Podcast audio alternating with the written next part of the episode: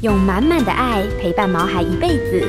欢迎收听《全民安扣全能狗 S 宠物当家》，与你一起关心狗狗、猫猫的大小事。本节目由全能狗 S 冠名赞助。大家好，这里是 FM 九八点一九八新闻台，欢迎收听每个礼拜一晚上八点钟所播出的《全民安扣全能狗 S 宠物当家》节目。我是兽医师杨靖宇。那同样的，今天的节目在 News 九八的 YouTube 也有同步的直播，所以在 YouTube 里面搜寻九八新闻台就可以了。那此外呢，打开小铃铛就可以收到很多新的影片和讯息的通知，请大家多多分分享还有按赞哦哈。呃，我想今天呢，一开始节目一开始就跟大家介绍一下，就最近在前两天碰到一个 case。这 case 的是一只这个猫咪呢，它是大概七岁左右，是一只公的，已经结扎的一个英国短毛猫，很可爱哦，那种灰蓝色的，然后这个下巴蓬蓬的，很肉脸，肉脸霸饼那种。那这个英短呢，就它主人就是说这个带过来看的时候，就是说，哎，这个它的症状最近就是食欲变得比较差，而且呢不想动。那在这个它来我这边之前，有先在别的动物医院有做过抽血的检查。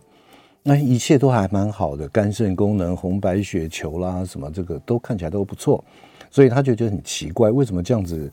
呃，数字上面都还不错的情况之下，为什么会有这样子的一些症状，而且有食欲几乎掉了一半哈？那因此呢，我就就是因为已经做过抽血检查了，所以而且在四天前，所以我就就直接帮他拍了 X 光片，就拍了 X 光片以后，发现这个肾脏啊，它照理说大家都吃过这种呃。都看过肾脏啊，在猪肉摊也好，或在超市也好，那个肾脏就像一个这个椭一种有一种圆形的这样子哈。那结果 X 光拍起来以后，他发现他的这个整个外观上、外形上都变形了。那因此呢，我们特别就帮他做了超音波检查。就超音波检查结果发现，他在呃左肾正常，右肾的地方呢，就是有这种那个我们晓得肾脏啊，它的外部是属于皮质部，里面是髓质部。在这个呃髓质部的当中呢，出现了很多很多的小囊块，然后这种这种就是肿大的一个小囊块。那这个病呢，我们称之为这个多囊性的肾病。那为什么会造成多囊性的肾病，以及它所带来后续以及造成的原因呢？这边我想简单的跟听众朋友说一下，就是说，就说肾脏它是它这个病啊，基本上多囊性肾病是一种遗传性的疾病，也就是跟你怎么饲养、怎么照顾它，其实是没有很直接的一个关联性。那为什么会有这样子的这样多囊性的这样子的一个所谓的遗传性疾病呢？它是因为身体内带有异常的一个基因，我们称之为 PKD one。它如果带有这样子一个基因，它的后代也好，或它自己本身也好，它都有很高的几率会发生这种所谓的多囊性的肾病。那可能有听众朋友会问说，这种发生多囊性肾病，它是不是有一些那种呃品种性的倾向，或者说，诶，是不是有哪些这个特殊的这些这个会有高发生率啊？那的确啊，经过这个统计的数字里面啊，比方说像波斯猫、像金吉拉，还有这种短毛异异国的短毛猫，还有喜马拉雅英短，还有苏格兰这种折耳等等，它都是有这种所谓的。多囊性肾病的这样子的一个倾向的这种品种，那这样子的话该怎么办呢？就是说，如果真的发生这种这种多囊性肾病，应该怎么办呢？其实啊，真的很遗憾的，这种多囊性的肾病在目前为止来讲，它没有一个完全治疗的方式。那在治疗的这个整个这个对策来讲，我们大概都是以见招拆招。比方说，这个多囊性肾病它所造成的压迫、造成腹痛等等，那我们也会特别这个给予一些药物的治疗。那当然，如果说造成了这个，因为我们晓得肾脏有两颗，那有一颗已经不行的话，另外一颗就会代偿性的这样子的一个工作。所以，我们例行的监测肾功能变成一个非常重要的一个问题，尤其是这个肾脏它会这个管控离子的平衡。那因此，对于肾功能也好，离子的平衡也好等等，就是我们日后需要去观察到的哈。所以，这个得到多囊性肾病，那该怎么样去检查呢？其实这边我最重要就是要讲这一点，因为多囊性肾病包含你验血，当这个肾指数只剩下百分之二十，甚至于这个二十以下的时候，它的肾指数才会出现有异常的状态，比方说像 BUN、像 CREA 等等，它可能肾指数的肾脏的功能只剩下百分之三十了，可是，在指数上面来讲，你看不出异常。所以非常非常重要的就是我们刚上述讲的这样的一些特殊的，像这个美短、英短啦、折耳啦。好，或是说波斯猫、金吉拉系统这样子的一些猫咪呢，如果你在每年健康检查的时候能够多加一项啊，不管是 X 光也好，不管是说超音波也好，检查一下肾脏，其实都是有必要的。因为我们提早知道，如果说哎，它那个肾脏的结构看起来怪怪的，就是肾脏里面看起来很多空泡啊、多囊性啊等等，那这就我们要加的注意，从饮食上面还有日常的照料上面，我们提早来预防。虽然它没有药。没有特殊的一些有效的治疗，但是呢，这样子能够维持它肾功能达到最好的状态，就是我们必须要做的一件事。呃，我想，呃，在台北啊，在北部的这这个听众朋友，可能最近都特别感觉到，第一个，哎，早晚好像温差变得比较明显。那晚上呢，变得非常的凉哦，尤其是你如果是骑车在户外运动的或走路的话，最好加件我们这个轻薄的一件外套，因为呢，它这个气温有时候会到二十度、二十一二度啊，所以温度整个温差变了很多。这也真的代表了这这个典型的这个秋天以及冬天即将来临。那可能或许很多听众朋友你会发觉到，哎，最近我们家的毛孩子好像开始哎，在是在换毛吗？还是什么手一抓就一撮毛掉下来？那进入到了这个秋冬季节的时候，我们该怎么样来对于我们毛孩子的皮肤做一个好好的一个呃预防也好，或者说他在过去在季节变换的时候就特别容易有皮肤病啊？针对这样子的种种类类的问题呢，我们今天非常高兴请到细致星星狐狸的动物医院的副院长。胡伟林胡医师啊，来跟我们大家聊一下有关于这个毛孩秋冬皮肤的保健。来，胡医师跟他打个招呼。大家好。哎，第几次来了？第二次。第二次来。好，OK，好，谢谢哦。啊，我想呃，直接就问了啊，因为我们刚刚特别谈到换季，就是从夏天这样子高温到了冬天、秋冬开始气温降低，所以为什么换季的时候呢？毛孩子的皮肤会比较有多一点的问题，比方说有些换毛也好，或者掉毛也好，或者怎么样，林林总总，可不可以跟我们大家来说明一下？刚才杨医师有提到，就是换毛的时候这样子，嗯、那的确就是季节交换，比如说春秋的时候，就是他们也会换衣服，嗯、所以这时候的毛量就会掉很多。嗯，那我们要怎么区别它是正常的还是它是异常的？嗯、就是如果它是正常的掉毛的话，其实皮肤没有什么病灶，嗯，就是它也不会潮红，然后它也不会痒，你也不会看到秃毛。也不会因为这样变稀疏，嗯、那这时候你只要多梳理就好，因为它是一个正常的现象，加速它换毛。对对对，就多梳、嗯、多梳毛这样子。可是如果说它本身就有一些过敏的，嗯、那它就是算可能是在不管是季节变化也好啊，或者是哎到了某一些月份啊，嗯、或者是环境中的湿度比较高的时候，它就有可能会出现症状。嗯，那通常就会瘙痒啊，然后我们也会看到那个地方潮红，嗯、甚至就会有结痂啊、脱屑这一些状况。这样、是。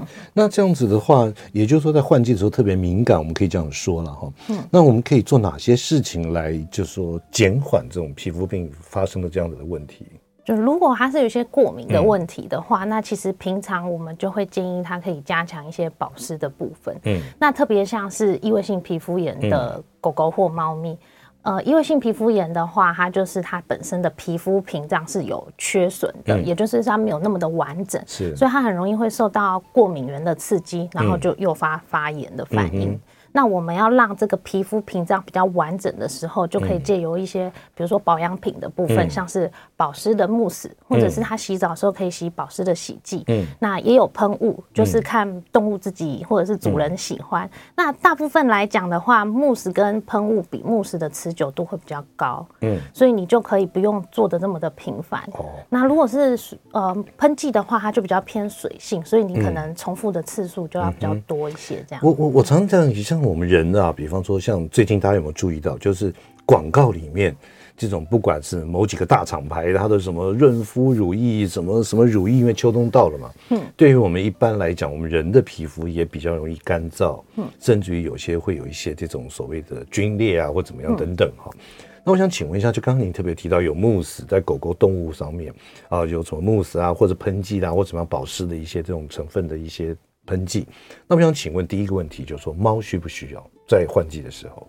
哎、欸，就是一样。如果说它有过敏的问题的时候，嗯、其实呃，特别是像异位性皮肤炎，其实它的治疗，嗯、我们通常是药物虽然是主轴，嗯，可是我们可以借由很多的保养品，然后同时去控制。嗯、那这一些一起做的时候，我们就叫多重管理的治疗，嗯、就多管齐下的意思。嗯，那你也可以同时让这个药物它去做到达到减量的效果，嗯，然后让它皮肤状况比较稳定。嗯，那猫咪的确也是有异位性皮肤炎的状况，那只是通常跟狗狗比起来，猫咪对于慕斯的接受度会比较低，嗯，因为它们慕斯比较持久，所以它味道也会比较明显一点。我常在想说，帮猫咪做一些保湿或喷这些，可是猫每天就自己清理，对不对？对对对，就在舔啊、洗啊等等，这样子对它会不会有什么一些不好的作用？是还好，就是如果说它们。不会吃很多的话，嗯、是不太会有什么影响。那通常我们比较常见到，就是他可能用木食的时候，他会觉得有味道，嗯、所以他们就就反而会一直去弄。嗯、那通常这时候就会跟主人说，那就试试看我们用喷剂，嗯、因为它是比较水性的，那相较起来接受度就会稍微高一些些。那如果真的不行的时候，可能我们就会辅助一些像口服的，像是那个。必需脂肪酸的部分，那像必需脂肪酸，它也有吃的，然后也有用滴剂，嗯、那它滴剂就会很像我们滴一般那种除藻的药，哦、所以其实操作也蛮方便。借由皮肤来吸收。对对对对对。嗯，好。那在这个进广告之前，我想特别请教胡医师，就是说，在冬天你常会看到的这个皮肤病，跟夏天所常看到的皮肤病有什么不一样的地方，或是种类啊，不管是皮肤病啊，有什么不一样的？应该这样子讲，就是当我们现在诊断它是过敏的问题的时候，嗯、我会先跟主人说，我们最重要先观察它发病的形态。嗯，它是平常都没有症状，到了某一些月份的时候突然发作，哎、嗯。欸，然后之后就又稳定。嗯，然后再来到了某个月份又发作，嗯、还是它是一直都在痒？嗯，还是它是平常就有一点痒，平常可能通常狗狗有的就平常会舔脚啊、洗脸啊，然后到某一个时候它就会开始全身都有症状。哎，过了这段时间之后，然后他可能又开始舔脚啊，这样，然后依照不同的发病的形式，我们去推测说，那他可能要去改善的部分有哪一些？嗯，你到某一个季节都发生的时候，那他可能就会是花粉的原因。哎，所以它都固定是在在那个季节发作。对对对对，那你可能要做的环境的改善，比如说它就要用空气清净机啊、除湿机啊这一些的这样子。所以最早还是要找到什么原因，对不对？对对。然后开始治疗。OK。呃，今天在我们节目现场的特别来宾是汐止新兴狐狸动物医院的副院长，呃，兽医师胡伟林胡医师来跟大家聊一下有关于皮肤病的问题。那今天的节目里面，我们特别搜集了有很多网友所提问有关于皮肤该怎么样呃照顾也好，或是说哎怎么来面对皮肤病这样子的一个问题哈。所以我们今天的广告马上回来，欢迎回到九八新闻台全民昂购全能狗 S 宠物当家节目，我是兽医师杨靖宇。那今天在我们节目现场的特别来宾是汐止新兴狐狸的动物医院的副院长胡伟林胡医师呢，来跟大家聊一下，在秋冬在换季的时候，我们毛孩子的皮肤该怎么样保养，要注意哪些事情？哎，胡医生啊，我想请问一下啊，就是说这跟我们一般饲主很关切的，就是比方说它是正常的狗狗，那在夏天可能它这个味道比较重一点，或怎么样，大概的洗澡的频率可能一个礼拜或十天一次。那请问它冬天的时候，对于皮肤正常的狗狗而言，它这个频率要改变吗？还是可以久一点？还是说可以这个不需要那么长？应该就是说，狗狗它到底多久要洗澡一次的话，嗯、其实它如果是正常的皮肤，嗯、没有说一定你多久要洗一次，嗯、所以你其实就可以等它有味道再洗就好了。哦、那反而比较就是有确定的这些建议，都会是在有。哦，皮肤疾病的狗狗治疗上面对，所以我们都会建议说，哎、嗯，那它是多久要洗一次这样子？那如果你是正常的，其实就是真的。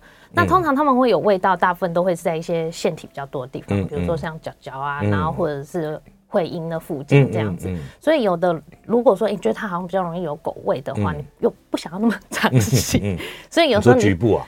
对对对，就比如说我们可以多清洁它的脚脚，嗯、就是比如说像有些慕斯也可以用干洗脚的方式。嗯嗯嗯、那通常像是这些腺体比较多的地方，它如果有潮湿的时候，那它也会比较容易有味道。嗯、所以其实就是保持它的干干净干燥，通常也可以减少那个异味的发生。嗯嗯嗯、好，那像这刚刚你特别提到，就是说这个如果是皮肤正常的，可能就是呃不建议，不是。不一定说规定一定要多久洗一次，可是针对有一些目目的要治疗用的这样子的一些洗毛巾也好，或者洗澡也好，药浴也好，我想请问一下，可不可以简单的来跟我们聊一下，有哪些皮肤病方面是需要定期，而且不管是夏天冬天都要正常洗澡的？我们会大概分成两部分，一个就是说他在治疗的时候就会洗所谓的药浴这样子，那他在保养的时候可能就会洗保湿的这些洗毛巾。那如果他是药浴的话，就是像我们上一集有提到，就是我们会希望呃比较常见的话会用在控制感染的部分。嗯，那是有研究做过，说我一周洗两次这种抗菌的洗毛巾，那跟我吃一个月的抗生素来比的话，其实两个可以达到同样的效果。哦，所以那以目前的准则来说，我们会希望说，能不用抗生素就尽量不用抗生素。嗯、任何他有使用过抗生素一段时间，其实都还是会增加他未来得到这个抗药性的细菌的风险。嗯嗯嗯、那所以在洗药浴的时候，因为我们会希望把那个细菌的量减少，对，这时候就会一周洗两次。嗯、那一周洗两次的目的是因为要做抗菌这个目的，哦、抗菌这样的治疗的对对的目的。嗯嗯、那如果我们在检查的时候，哎，采样它已经没有感染的问题，嗯、其实就不需要，就会停掉。这个药浴的部分，然后转成保养的部分。嗯，那保养的话，它的目的比较像是说我移出过敏原，哎，那在洗澡的同时又可以达到保湿的效果。嗯嗯。那通常这种话，大概是一到两个礼拜洗一次就可以。所以也是依照目的跟这种不同洗剂会有不同的一些做法。对对对，看需求。那谈到这边，我就想问一下啊，就是说，好。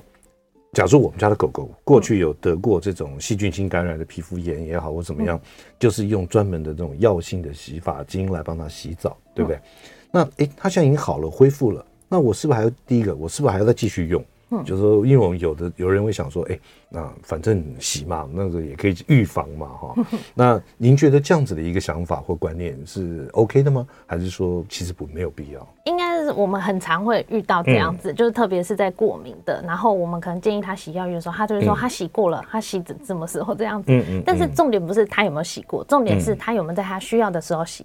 那你不需要，其实就可以停掉。嗯嗯那有主人会说啊，我不需要洗，就像刚才杨医师说，其实就是没有预防嘛，对对对对，他没有什么预防的效果。那它就是有点像是说我感冒的时候吃感冒药，那我没有感冒的时候，你吃了感冒药是是也不会怎样。对对，可是就是没有必要。没有需要的问题，所以一旦我们采样上面是没有细菌感染，就不太需要去洗药浴这样子。嗯哼，是好。那接下来我再再问一下，就是说这个在冬天秋冬的时候啊，那比方说他要洗这种药浴，那我们晓得冬天有时候寒流来，真的也非常冷，有时候有时候甚至于这种室内只有大概八九度这种温度，那这样子的一个情况之下，有些药浴又需要泡。哦，可能要停留三分钟哦，才能冲掉，又不能立刻的那个。那这样子的话，我们一般的毛孩子的爸妈们在帮宠物洗澡，尤其秋天寒流来的时候，冬天该怎么办？有什么特别一些小 paper 或者要注意的事情？哦，的确，就是有时候我们在洗的时候，因为要停留一段时间，嗯、所以还是会请主人注意一下，它会不会冷这样子。嗯、那你可以先用个毛巾把它包起来，如果它真的会冷的话。那另外一个就是折中的方式，就是、嗯、呃。刚才有提到的慕斯，其实它也有抗菌成分的慕斯，嗯嗯嗯、所以如果我看它的感染没有到很严重的时候，嗯、其实有时候我会搭配抗菌的慕斯去做、哦、不需要全身弄的这样子洗澡那么。对，因为有时候甚至有主人他可能就是真的上班很忙，嗯、一周洗两次可能对他来说真的太辛苦了。嗯、对对，对我们可能就是一周洗一次。送出去洗还蛮贵的。对，所以我有时候可能就是会搭配，然后再用追踪的方式去看，哎、嗯，这样的效果好不好？这样子。嗯嗯、OK，好。那接下来也是我们这个毛孩子的这个听众朋友可能常会问的，就是说，哎，有时候我们洗澡像夏天嘛，很热。嗯然后洗完澡哦，然后身上抖一抖，擦干。我带它出去走一圈，回来就干了。嗯，好。那在冬天的时候，有没有必要要用吹风机吹得非常干呢？比方说，这样皮肤啦、毛根都要吹得很干。其实就是把它，通常大家会担心，就是像说，觉得它今天。会霉菌感染，然后就是我没有吹干或者是什么的这样。那其实最常见第一个就是迷思是很常带来，他说是霉菌感染，但是都不是霉菌感染。然后再来，的确你把它吹得很干，并不会去预防就是霉菌的不，嗯、就让它不发生这样。那反而我们会担心，就是说在吹太干的过程当中，其实会让这个水分蒸散太多，那反而会去破坏就是皮肤的屏障这样子。所以就正常的。干就可以了。嗯，所以不需要说对弄得特别特别，不需要说呃为了担心这件事情，然后特别把它吹得特干这样子。嗯嗯嗯。好，维斯，我现在也同样的在夏天之前也会问这个问题哦，就说在这个冬天的时候哈，在这个它毛因为会换的很厉害，掉的很厉害，那你会建议把它毛干脆剃掉吗？嗯，应该是说它看主人啦，嗯、就是以剃毛来说，并不会影响到它整个的、嗯、呃毛发生长的周期跟代谢这样子。嗯嗯嗯嗯、所以如果主人觉得说它这样子很麻烦的话，嗯，剃毛我们其实比较担心的就是说，呃，毛发它在嗯。这个皮层上面主要就是有点像是温控，嗯、就是让它常温这样子。嗯嗯、我在这个地方有一个空气层，所以我不会因为晒太阳的关系，然后就晒伤。嗯、或者是太冷的时候，然后它的皮肤就会比较容易受到刺激这样子。所以你毛剃掉的时候，反而会担心说，哎，比如说它会不会晒伤啊，或者是直接比较容易受到一些刺激这样子。那对于毛发的生长周期影响倒是不会到。你刚刚特别提到晒伤这个字哦，就因为其实。我们的网友还有很多的呃毛孩子的主人人们都常会问一些问题。那你提到晒太阳的话，我就先问第一个问题好了，就是说，哎，我们常讲说，哎，我们人晒晒太阳啊，什么紫外线啊，什么可以怎么样怎么样啦，啊，对于这个钙质啊什么也有帮助。我想请问一下，这个毛孩子们他们需要晒太阳，这样子对皮肤？或者是说毛发是不是有一些这种正面的作用？还是你觉得说，哎，其实呃也还好。OK，好好，以前可能会有一个说法，就是会觉得，呃，他有皮肤病，然后他要晒太阳，然后就会杀菌这样子。但是其实这个没有得到证实，就是你说晒太阳，它真的能够有多少杀菌的这个效果是被质疑的。是。那再来就是说，呃，可能会有一些觉得说，啊，我要晒太阳，那这样可以得到一些维他命 D 或者是什么的。但是。呃，狗狗跟猫咪的话，它们其实没有办法借由晒太阳得到维他命 D，它们主要的这个获得是靠食物当中，哦，还是靠食物得到的。那反而我们会比较担心的是，它们可能会因为晒太阳晒比较多，然后会增加一些皮肤皮肤癌的风险。嗯，那比如说像是浅色猫的话，它反而会容易晒太阳晒太多，然后会。容易得到有上皮细胞癌，嗯嗯、有点类似人啦、啊，哦、对对，okay, 有点类似人也有这样的报告。嗯、那如果是在深色犬的话，它反而是晒太阳的这个曝晒过多的话，嗯、它会增加像是黑色素瘤的风险这样的确，因为其实我过去有个 case，我不知道胡医师有没有碰过，就是它就像你讲的，它是浅色猫，然后还有一只是那种拉萨哦，就是那种毛茸茸的拉萨犬。就他说，他每一次带它去晒太阳，或者在外面走路，只要超过大概二三十分钟，他的鼻子啊就开始会有那种所谓什么像结痂这样那，结痂脱皮，然后就磨得很，其实它没有磨，就变得很红，而且掉毛。那那只猫咪也是这样子，请问这个是不是跟这种所谓的光过敏有关系啊？哦，的确是他们有一些光敏感症的问题，然后就会特别容易是在。这个鼻头，对对对，会晒到的地方，毛比较少的区域点这样。那其实国外是有。狗狗的防晒喷雾 是有这种东西，嗯，所以比如说它如果是有这样问题，通常会建议它出去的时候做防晒，或者是本身它有一些免疫性的这种，嗯，呃，疾病，免疫性皮肤疾病，其实它也会容易好发，是在这个鼻头对耳翼的部分，也是在毛比较少的地方。那它在外出的时候，其实都也要建议它做防晒，但目前台湾还没有这种产品，还没有这种产品，对对对。OK，其实真的晒太阳有时候对我们人来讲，这的确很需要。尤其好像有一些这种呃比较会有忧郁症啊，或者说比较人啊，我想人嘛，好像晒晒太阳或什么东西会调整他体内的某些内分泌啊什么等等，可能会稳定一点，心情好一点。会会会，我在戏子都一直下雨的话，有时候就会心情不好。对对对，哎，真的有时候戏子下雨，然后到南港就小一半，对，然后到了内湖，哎，就没下。我们有医师，就是他骑车上班，然后他每次都说。欢迎光临戏子区，然后就会下雨。嗯、哦哦，对对对对对，的确啊，这个有时候阴天、雨天对人类的心情都会有影响。嗯、那对毛孩子应该也是吧？也是，尤其是常想外出的狗狗，比较常会带他出去吧。下雨天就可能比较少带他出去。对，对，OK，好。呃，那个今天在我们节目现场的特别来宾是戏子新兴湖里的动物医院的副院长胡伟林胡医师，跟他聊一下在入冬之后这个有关于这个毛孩子皮毛的相关问题。那待会儿广告之后呢，我们也开放我们听众朋友的 call in。如果说你有任何有关于皮肤方面的问题，都欢迎您 call in 进来。我们的电话是零二八三六九三三九八。欢迎回到九八新闻台全民昂扣全能狗 S 宠物当家节目，我是兽医师杨靖宇。那接下来呢，我们也接开始接听我们听众朋友的 call in。如果您对于这个皮肤方面有任何的问题，都欢迎您 call in 进来。我们的电话是零二八三六九三三九八。今天在我们节目现场的特别来宾是汐止新兴狐狸动物医院的副院长兽医师胡伟林胡医师，跟他聊一下秋冬毛孩子的皮肤该怎么样来注意啊？哎，我想胡医师请问一下哈，就是说这当然了，很多皮肤病它在不管是季节性或怎么样都会有，那特别是说在冬天的时候，有没有可以简单的介绍一下，让我们听众朋友分享？就如果您家的毛孩子在某些特定的部位，或是说呃有什么一些症状？就代表某可能是某些特系特殊性的疾病。可不可以在这边跟我们举几个例子来跟我们说明？哦，就是标准上面还是会有一些比较常见的病灶，嗯、比如说像是如果是跳蚤的话，它还是会在后半身，嗯、就是后背的地方，嗯、很常就会脱毛啊，嗯、然后红红的这样子。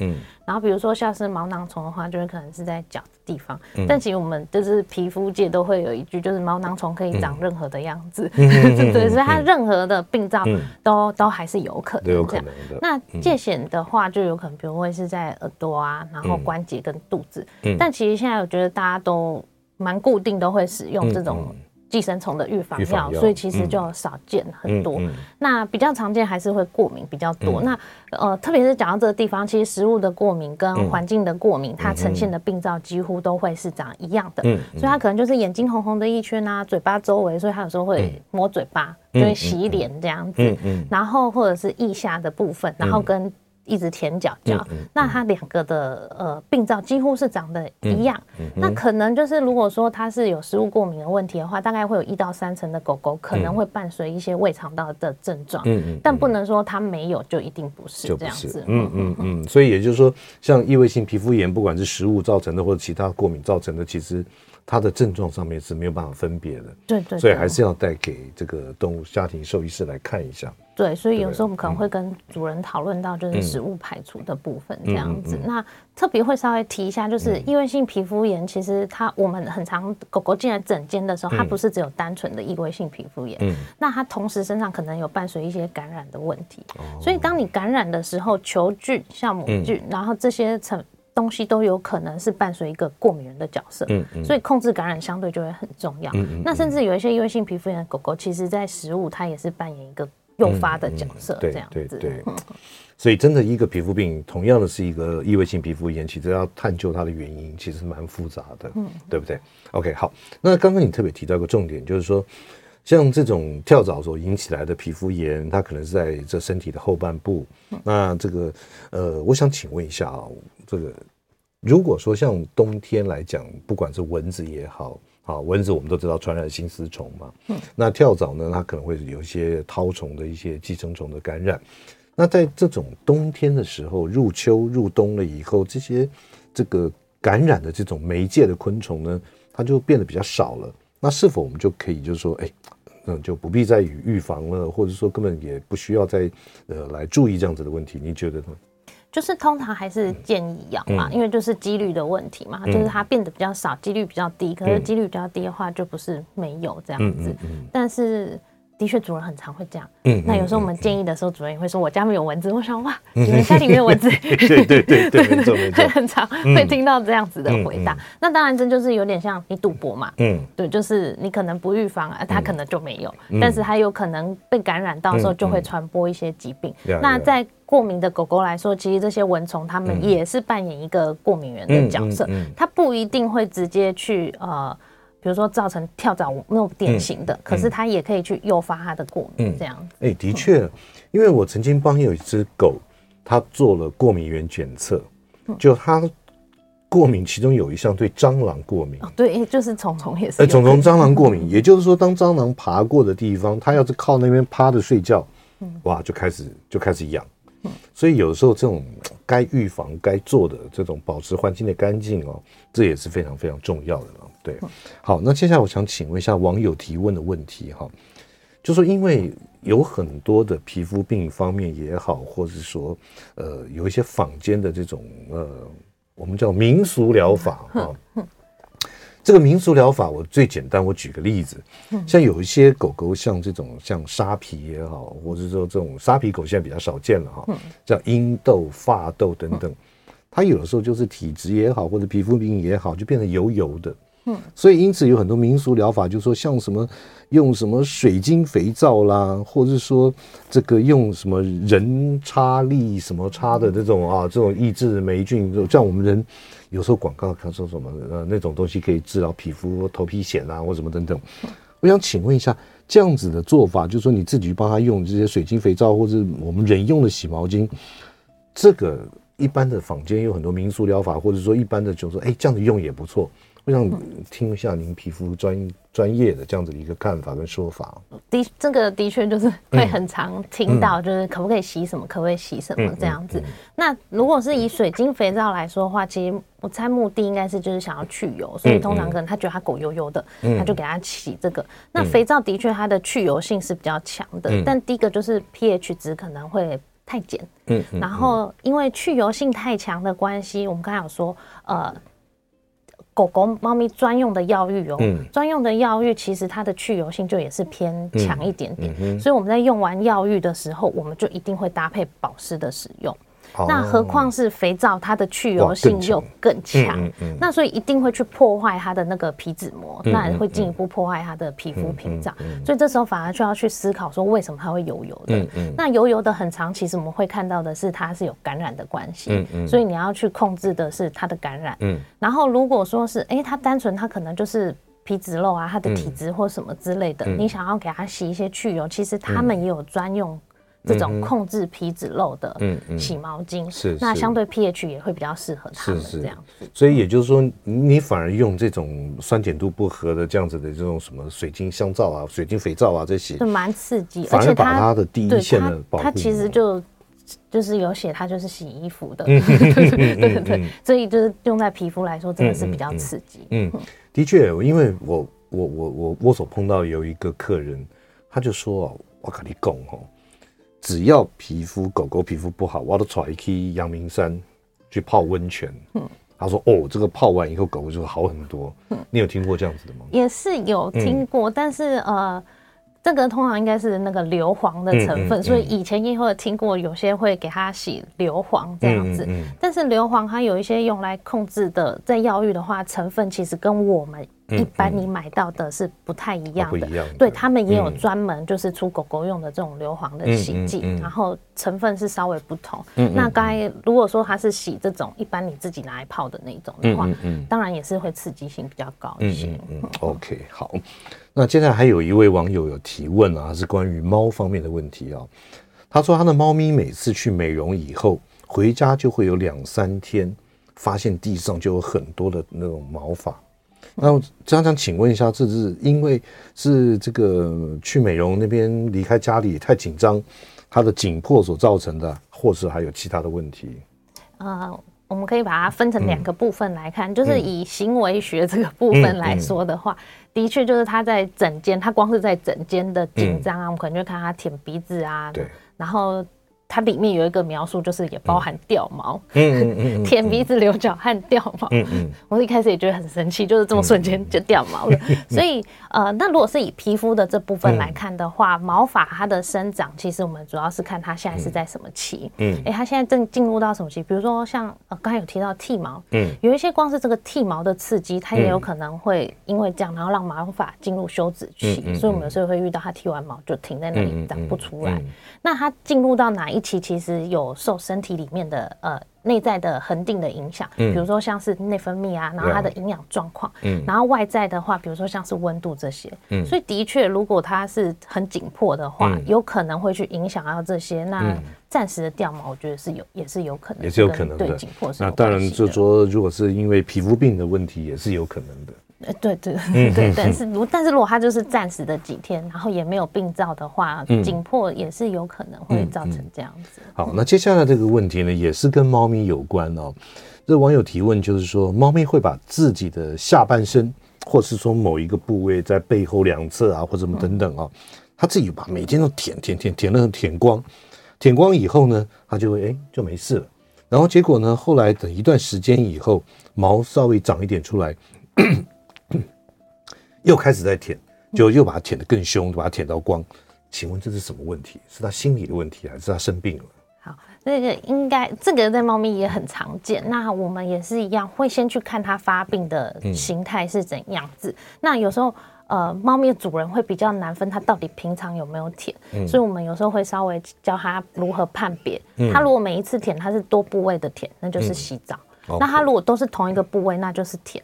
所以它会分两种，它一定是。听它这样，一定就是它有一个高峰期嘛，嗯、一波一波的高峰期。嗯、那它高峰期在这个平常的时候，它会不会也有基本的舔毛？是不是平常其实低度瘙痒？嗯，到了某一个季节高度瘙痒，还是它平常是真的都没事，然后到了季节到的时候才高度瘙痒这样子？嗯、那心阴性的真的是比例上非常非常非常少。我跟你讲，我曾经有一个客人的猫咪哦，被你你你，他如果没有你把它抱起来四脚朝天的话，你根本看不到。嗯，就四脚好像抱起来以后，从第二对乳乳腺开始光的，嗯，他就舔到每天就这样很轻，这边长一点赶快舔掉，那边长一点，这也是心阴性吗？心因性真的是很少。嗯、那通常如果它是心因性的话，嗯，主人大部分会伴看到它有其他的行为问题，嗯，它不会其他都 OK，嗯，然后就只有皮肤的部分，所以还是会是瘙痒的是比较多的。哦，你今天看到它舔，它一开始点就是一直肚子肚子同一个部位，它不是。呃，像有时候主人打电话跟我说，他现在舔脚，哎，他现在又在洗脸了，对，所以他是多部位，所以那是在洗澡，那个就不是舔。但是你一看他舔，就是一直肚子肚子肚子，那他那个就是痒，那个就不是正常的理毛。所以有时候在猫咪会很难去区分。那有人做过实验，就去测这些呃。过敏的猫咪，它的皮肤保水度，嗯、那的确测起来皮肤是呃肚子是偏比较低的，嗯、所以有时候在这种后半身会舔到光的，我们通常会先看到都是肚子开始，嗯、然后慢慢的往大腿内侧、嗯、大腿两侧，然后再来前脚这样子。对对对对对，真的。所以那哦，那因为快要进广告了，广告之后我们来请问一下，这样子的话，我们的毛孩子爸妈要带去看医生吗？嗯，好。欢迎回到九八新闻台全民养狗全能狗 S 宠物当家节目，我是兽医师杨靖宇。今天在我们节目现场的特别来宾是汐止新兴狐狸动物医院的副院长胡伟林胡医师啊，跟大家聊一下有关于这个秋冬的时候毛小孩的这个皮肤该如何的保养跟一些对策。那我们讲刚刚这个特别问到，就是说如果他一直舔一直舔，可是又没有什么特别的原因，这样子他需要看医生吗？还是会建议他看医生，就蛮多。其实这样还是是一个过敏的问题，这是蛮典型的一个病灶这样子。那呃，我们还是会跟主人取得共识啊，因为有时候有的主人觉得他这样也还好，他不一定想要 治疗，所以就还是会看他觉得。我们大概会有几个评估点这样子，比如说第一个，他这个已经影响他的生活品质，吃饭、睡觉、玩游戏。我通常会先问会不会影响到，因为就跟人一样嘛，你被小黑蚊叮的时候，其实会抓得很烦躁、很不舒服这样子。对，所以他今天如果吃饭吃一吃，他停下来拿去舔一舔，或玩游戏他会中断，然后都要舔一舔，他才有办法。他没办法专心做好一件事情的时候，会建议说控制，对，会对他比较好。然后再来有的是他太严重，他会把自己抓到受伤，舔到受伤，就我们就会看到他会有。呃，脱皮结痂，然后会有像溃疡的病灶，嗯、那当然还是会建议，可以的话还是要处理。嗯、那如果它是很低度的瘙痒，有时候就真的两三分。嗯，那主人觉得还好，我也会觉得说，就跟主人取得共识，就是，哎、嗯，他如果也没有让他自己受伤，嗯、生活品质也还不错，嗯，那你也可以先观察这样子。嗯嗯，OK，好。那接下来也是一个网友提问的问题啊，就是说现在这种我们坊间可以看到林林总总的不同的一些这个，不管是做成干饲料也好，或者是说这种湿食也好，尤其针对猫哈，那也有很多在鼓吹，就是说我自己在家里面做这个宠物的食品。那在这个食物的选择，对于这种皮肤病方面来讲啊，我们特别可能就是针对异位性皮肤炎也好，或其他的。那有没有什么一些特别的一些食物在选择上要注意的？那此外，坊间有很多林林总总很多这种营养品啊，从这个皮肤方面有从益生菌啊，又有什么一些这种呃鱼油啊什么等等。您对于这个这么多的这种营养辅助品有什么建议？该如何选择呢？OK，好，食物的部分我们会把它分成两个部分来看。嗯、那一个的话，就是我们会用在食物排除的时候做的这个检测。嗯、那通常会使用的会是水解蛋白的部分。那假设他做了之后呢，通常我会跟主人说，大概你做了会有三个结果。嗯、一个就是吃一吃，吃一吃，然后它就越来越好，越来越好，啊就好了，就可以不用吃药了。那他就确定是食物过敏的问题。嗯、那他第二个结果就是你吃着吃着，你觉得一点用都没有，那它大概就会是环境不好。对对对。大概就会是环境过敏的问题。那第三个就是吃一吃吃一吃之后，你觉得它好一些，哎，跟以前比没有那么严重，可是它没有完全好。那通常它就是混合，两个都有，它就很辛苦，它两个都要控制这样子。所以在这个检测完之后，我们大概就会有结论，你是还不是食物过敏？嗯。那如果它不是的话，它是环境过敏的话，是可以转换成另外一个部分，就是。皮肤保健的饲料，那通常这个部分它就会添加一些像是 Omega 三跟六的成分。嗯嗯嗯、那同样的道理，就是在营养保健品的部分来说，嗯、目前比较有一些呃。应该是说研究的证据，通常会是在这个必需脂肪酸的部分。哦、对，脂肪酸就是欧米伽三跟六的这个部分。嗯，那它的补充，其实在长期有一些要用药物来控制，嗯、不管它是用类固醇还是免疫制剂，目前的报告都是它可以减量。嗯，我有吃。必须脂肪酸跟没有吃的来比，嗯嗯、那他们在吃药的时候，有吃的那一组，嗯、它通常像类固醇可以减到百分之二十五左右，那免疫制剂也可以做减量的比较多，这样子、那像这样子的话，像这种呃所谓的这种脂肪酸哈，嗯、它可以就说，哎、欸，我皮肤好好的，我可以也可以吃吗？就让皮肤可能更有抵抗力也好，或怎么样的呢？是，应该是说他吃了也没有不会说怎么样这样子，只是也是一样回到说有没有需要。像有时候像益生菌的部分，有时候主主人就会问说，那他有没有需要吃？嗯嗯。如果他并没有一些很容易胃肠道的问题，其实他不吃也不会怎样。可是如果他就时不时都会有，那是可以补充。那相对的，在益生菌这个部分，如果是在于皮肤来说的话，目前的研究是没有一个很好的定论，但是有一些认为说它可能会是未来。治疗的一个、呃可以发展的部分，这样、嗯嗯、是。那有一些研究会是在可以添加益生元，嗯、就是有一个益生元的成分，哎、嗯欸，发现添加进去之后，嗯、好像这一组动物它控制、嗯、在药物控制之下，也会达到比较稳定的状态，嗯，嗯，嗯，所以也可以作为辅助。所以可以多询问一下您的家庭医师，多参考了，对不对？对对。OK，好，那剩下这个最后一分钟的时间，可不可以提供一些这个皮肤病，或者是说皮肤的照顾上面，有没有跟听众朋友分享的？就提醒一下，我觉得蛮常会在就是临床上看到，就是他其实没有过敏的问题，嗯，可是前一阵子可能不知道弄到一个什么东西，哎、欸，可能就稍微给他卡一下这样子，但是给他卡一下，他可能持续的时间有点久，我们我会自己稍微这样子看，如果这个原因他没有持续刺激的话，大部分其实我们用药一两个礼拜，他就会回到稳定的状态了。可是他如果一两个礼拜还没有回到稳定的状态，有时候他其实没有过敏。但是在这个发炎的过程，它的皮肤屏障有一点受损，嗯，所以你的确是可以像我们刚才说这些保养，维持一段时间之后，然后你再慢慢转换回去它原本的东西，那有时候它就会稳定下来了。这样子。OK，好，所以也就是说呢，其实呢，还是那句老话，我们饲养毛孩子就仔仔细细的好好观察他们，不管是饮食，不管是体重，不管是皮肤身体状况，都要我们当主人的。当一个负责的主人该做的事情啊！今天非常谢谢我们戏子星星虎狸动物医院副院长胡伟林胡医师啊！每个宝贝都值得最好的，爱他就是一辈子。本节目由全能狗 S 冠名赞助。